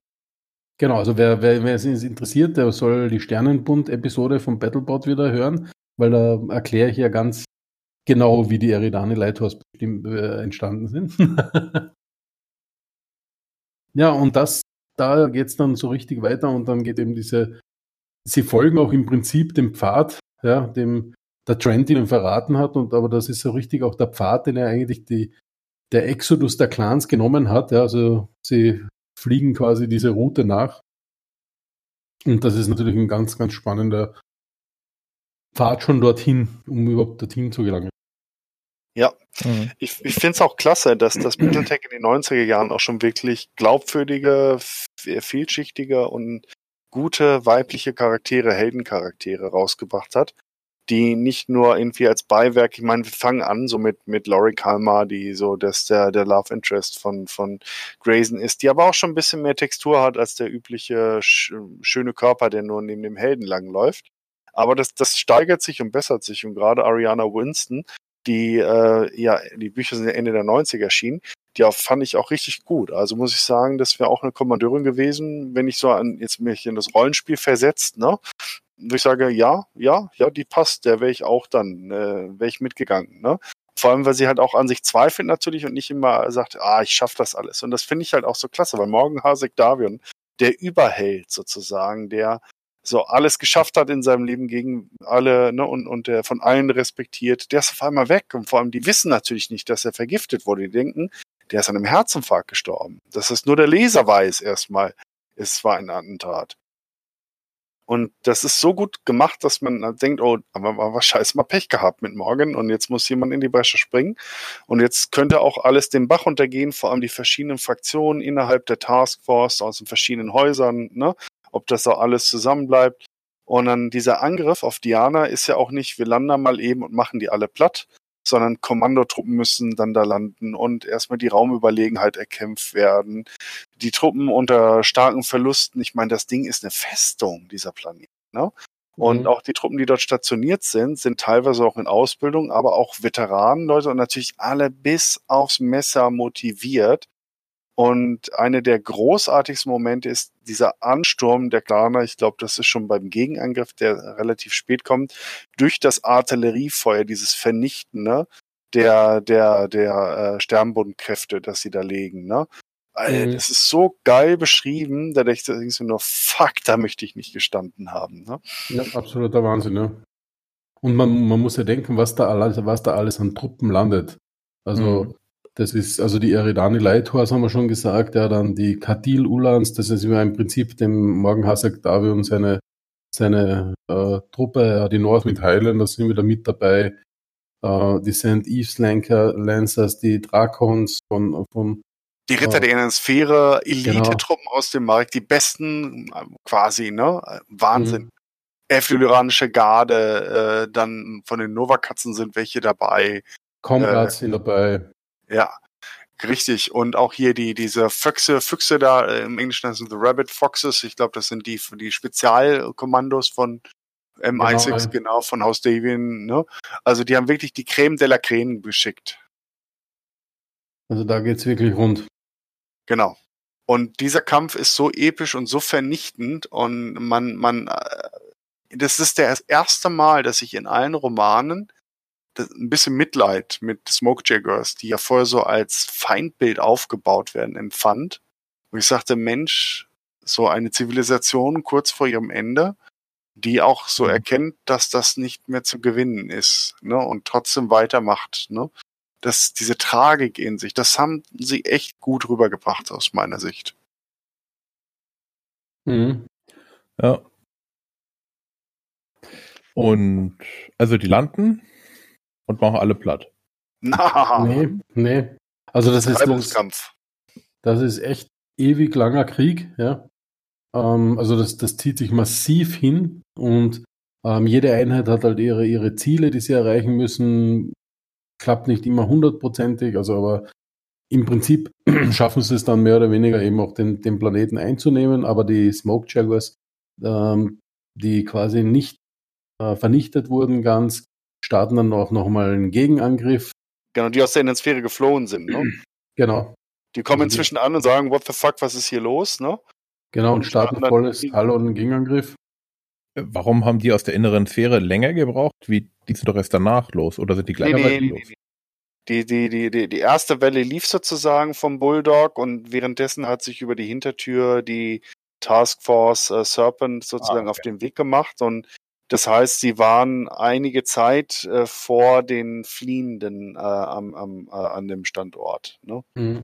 Vor allem, sie, sie haben sich, die Fliehenden haben sich ja auch ein bisschen Zeit gelassen. Es ist ja nicht so, dass sie gesagt haben, oh, unsere Heimatwelt ang angegriffen, sondern sie haben ihre Wunden geleckt, sie Reparaturen, Ressourcen auffüllen. Und sie haben ja nicht gedacht, dass die innere Sphäre überhaupt weiß, wo ihre Heimatwelten liegen. Sie fühlten sich ja sicher. Mhm. Und erst relativ kurz vorher haben sie begriffen, was da läuft. Ja. Ja, das ist blöd gelaufen. Genau. Und eigentlich war schon alles so, hey, Diana ist erobert und alles ist gut. Und dann kommt dieser Gegenangriff nochmal und der setzt dem Ganzen nochmal ein, ein, ein äh, ich glaube, der Artillerieangriff kam dann auch dann da, ne? Der Mhm. setzt dem Ganzen nochmal so die Krone auf und man merkt so, dass diese von dieser ursprünglich wirklich stolzen, schlagkräftigen Streitmacht der Innensphäre, dass da einfach nicht mehr viel übrig bleibt. Jedes Element, wo du gedacht hast, ja, die werden standhalten, die werden schaffen, wird zerrieben, zerschlagen, wie so ein Meat Grinder im Ersten Weltkrieg an der Westfront, so fühlt sich das so ein bisschen an. Und äh, als im Prinzip äh, die Reste des Ge Clan-Gegenangriffs gerade dabei sind, die verbliebenen Kräfte der, der, der Einsatzgruppe zu zerreiben, auch äh, die Generalin äh, Winston stirbt, taucht äh, die tauchen ein Teil der Operation oder der, der, der Gruppe von, von, von Operation Bulldog auf, die den fliehenden Clanern nachgerückt sind und entsetzen sozusagen die über, noch überlebenden äh, Innersphärer auf Diana und überwältigen den Gegenangriff sozusagen. So ein Mhm. bisschen wie der dritte Tag von Gettysburg. Sie sind durch die Mauer durchgebrochen, die, die Konföderierten, ne? Schwingen die Mhm. Fahne und auf einmal kommen die Reserven. Aber wie viel Max waren denn noch übrig? Das hört sich so an, so von wegen, es waren noch 20 Max übrig von den. Es war wirklich extrem, also es, es war, also die genauen Zahlen kriegt man jetzt nicht so mit, ja. Aber es war, man merkt also rein schon, wie es geschrieben ist, dass es extrem wenig war, weil ähm, ganze Kompanien von, von Mech-Kriegern wurde, wurden quasi zu Infanterieeinheiten umgerüstet schnell, ähm, weil man einfach keine Mechs mehr hatte. Ja. Ähm, man hat teilweise sogar Leute einfach quasi so not zusammengeflickt, also ähm, mit irgendwelchen Clan-Deck, die- den sie erbeutert haben, quasi mal zusammengeklebt, den, den Mann ihm eine Waffe in die Hand gedrückt und wieder rausgeschickt. Also war wie, sehr hart, was da passiert ist. Ja. Genau. Und das, das kommt auch in dem, im Geschriebenen halt gut rüber. Wie viele Mechs wirklich es waren, kann ich auch nicht sagen. Ob es jetzt 20 oder äh, 50 waren oder sowas in der Richtung. Aber du musst mal überlegen, es waren ja äh, vierstellig ursprünglich und, und in, im besten Zustand Elite-Einheiten. Die sind da einfach mal nahezu komplett verfeuert worden und es haben Einheiten aufgehört, nahezu zu existieren. Ne? Und Mhm. das, das ist äh, wirklich äh, super spannend, vor allem weil dann die Clans oder Diana dann halt auch erobert wurde. Ist aber dann nicht der Endpunkt. Der Endpunkt, der, der, der High Noon kam dann noch. Und zwar Strana Mechti. Das ist ja die Hauptwelt der Clans, liegt ein gutes Stück äh, ab von, von Huntress. Ähm, da hatte sich der, der Clan Khan, äh, der Khan von, von äh, den Smokejaggers, ich glaube, der war zum Zeitpunkt auch Ilkan, ähm, äh, war es Lincoln Osis oder die, ich weiß gar nicht, irgendein Osis. Doch, da ist es Ilkan. Lincoln Osis Lincoln Osis, ja. mit ein paar loyalen Truppen halt hingeflüchtet, beziehungsweise er wollte, dass das große Konklav der Clans dazu auffordern, die Innersphäre-Truppen äh, von den Heimatfelden äh, hinwegzufegen und äh, bis da aber relativ auf Granit und dann tauchte Victor Steiner Devian mit einem Teil seiner Truppen auf äh, Force Runner Match die auf und äh, sagte, wir äh, werden das jetzt in einem Trial of Grievance, äh, glaube ich, war's, äh, äh, nee, Great Refusal, genau, den Mhm. Widerspruchstest äh, ausfechten. Und zwar äh, immer eine, eine, eine, einen Stern, glaube ich, gegen ein Äquivalent von der inneren Sphäre. Die verschiedenen Häuser, das heißt, äh, Kurita hat dann gegen sie gekämpft und David hat gegen sie gekämpft und so weiter. Und auf der anderen Seite ein äh, Stern Clan-Mechs, die die Smokejaggers unterstützt haben. Also nicht nur Smokejaggers selber, sondern auch andere Crusader-Clans, die äh, mit den Smokejaggers noch eher sympathisierten oder zumindest in der Sphäre ablehnten und den, den Sternenbund.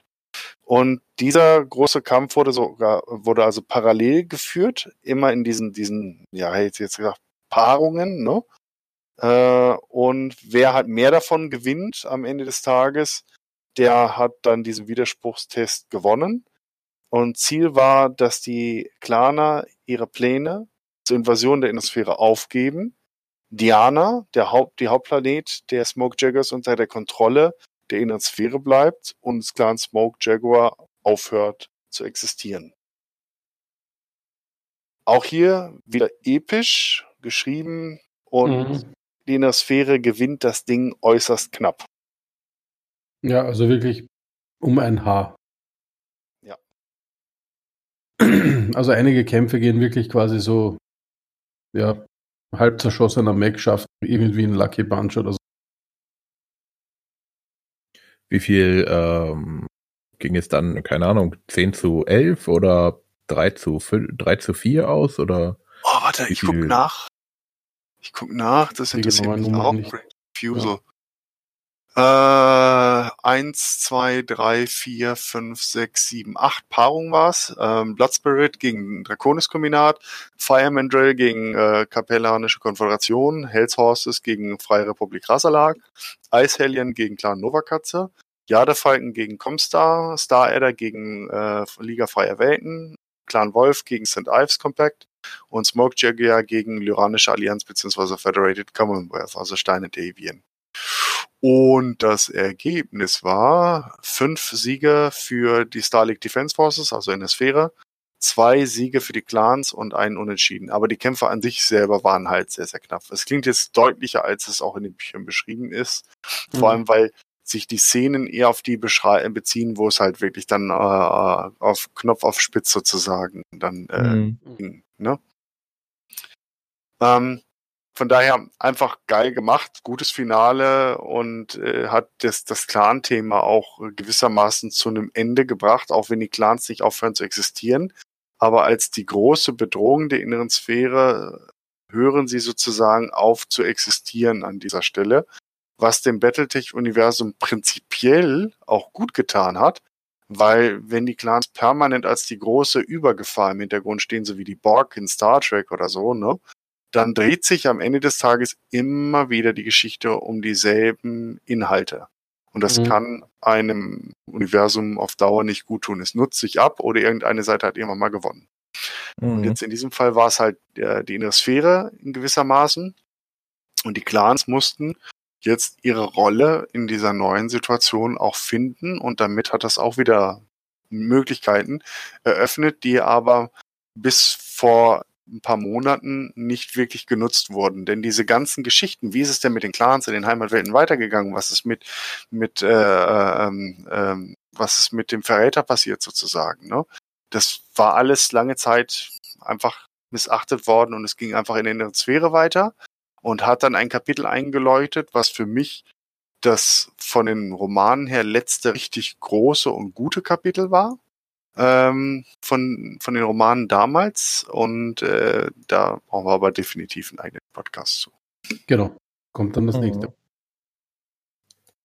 Aber war aber dieser, dieses Ende quasi auch, wenn, wie das ausgerufen wird, quasi, der, also so, dass der Clan Smoke Jaguar nicht mehr existiert und so, das wird wirklich, kommt wirklich sehr gut rum. Also vor allem, man, man merkt, das ist zwar super und äh, man, man hat jetzt quasi das geschafft, was man machen wollte, aber es hat, äh, wie man so schön sagt, ein Geschmäckle, ja, also das, man, man merkt so richtig, so richtig so zum Überfeiern ist es keinem zumute, ne? Mhm. Ja, die Verluste waren ja auch dementsprechend hoch, ne? Ja. Genau so ist es. Alte Freunde bis zu den höchsten Rängen äh, gestorben. Die Verluste auf beiden Seiten und vor allem auch diese in, in, in zu Scherben zerschlagene Zivilisation. Also auch wenn man äh, die Smokejaggers doof fand, äh, die, allein die ganze Zivilbevölkerung, wenn so eine Zivilisation, Zivilisation zerbricht, ne, das ist kein schönes Bild. Aber die wurden doch dann einfach nur aufgenommen von den anderen Clans, oder Nee, haben die da alle nee, nee, nee, nee. Die waren jetzt Sternenbundbürger. Zack, ab, äh, Entnazifizierung und ihr seid jetzt, äh, äh, nicht Demokraten, hätte ich jetzt beinahe gesagt, aber ihr seid jetzt frei. Es gibt keine Kasten mehr.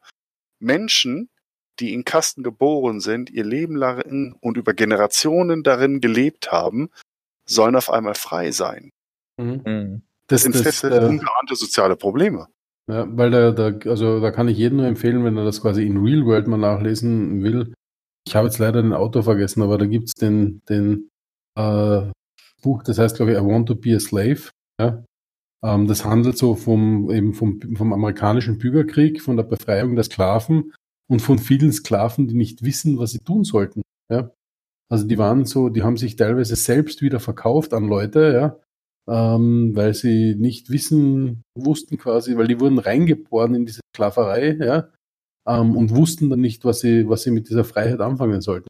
Und die das dann in der Folge auch ablehnen. Das ist so ein bisschen Genau. wie DDR-Wiedervereinigung. Am Anfang alle, hey, D-Mark, Videorekorder, Golf GTI und Marlboro rauchen und ein bisschen reisen.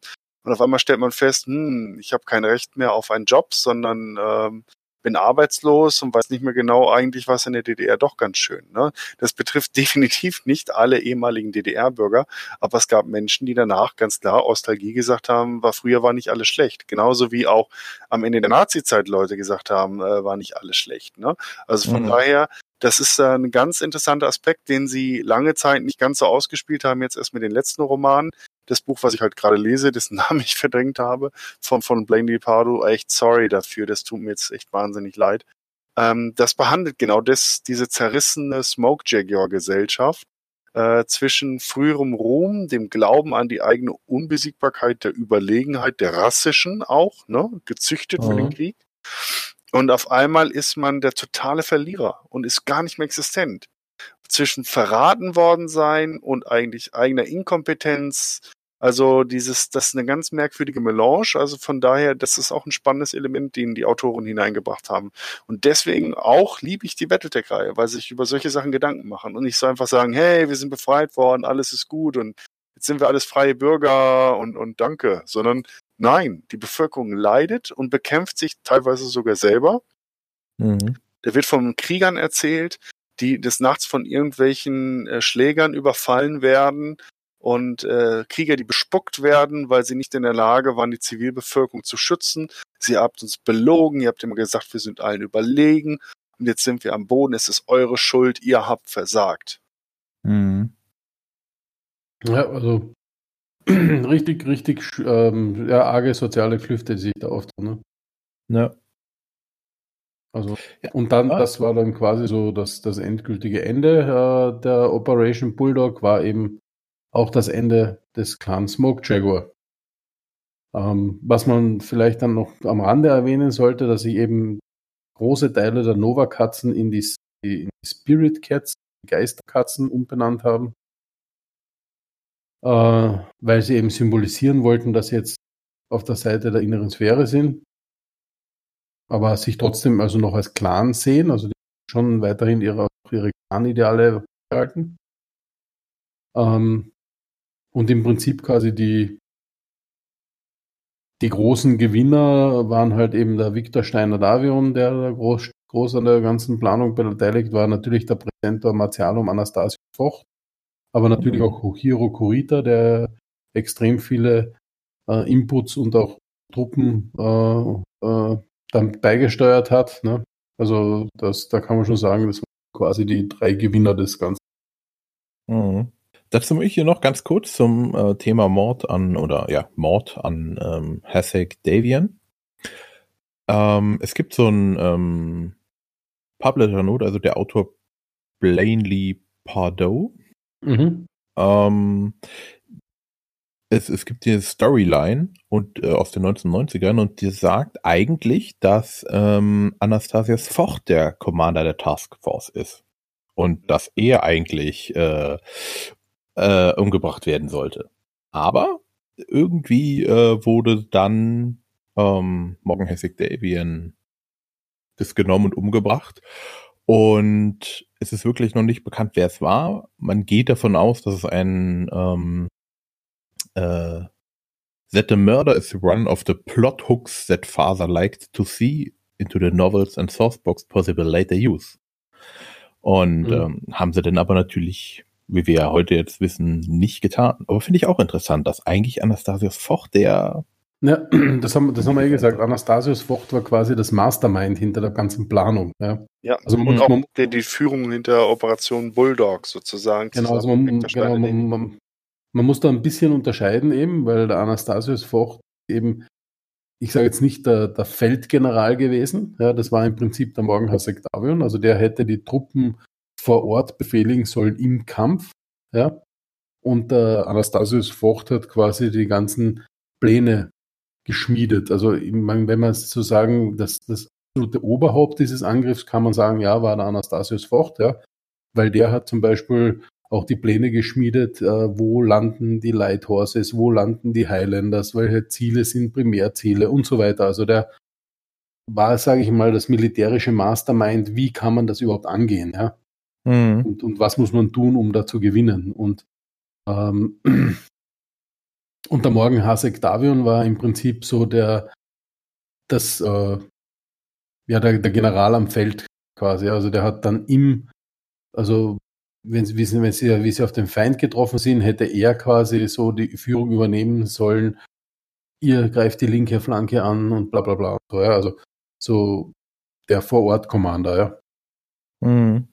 Also der Anastasius Vocht, äh, man nimmt zwar an, dass er in einem früheren Leben ein erfolgreicher, guter Mechkrieger war, aber er ist jetzt in diesen Kämpfen oder so nie selbst in einen Battle-Mech gestiegen und hat da am Feld mitgekämpft. Mhm.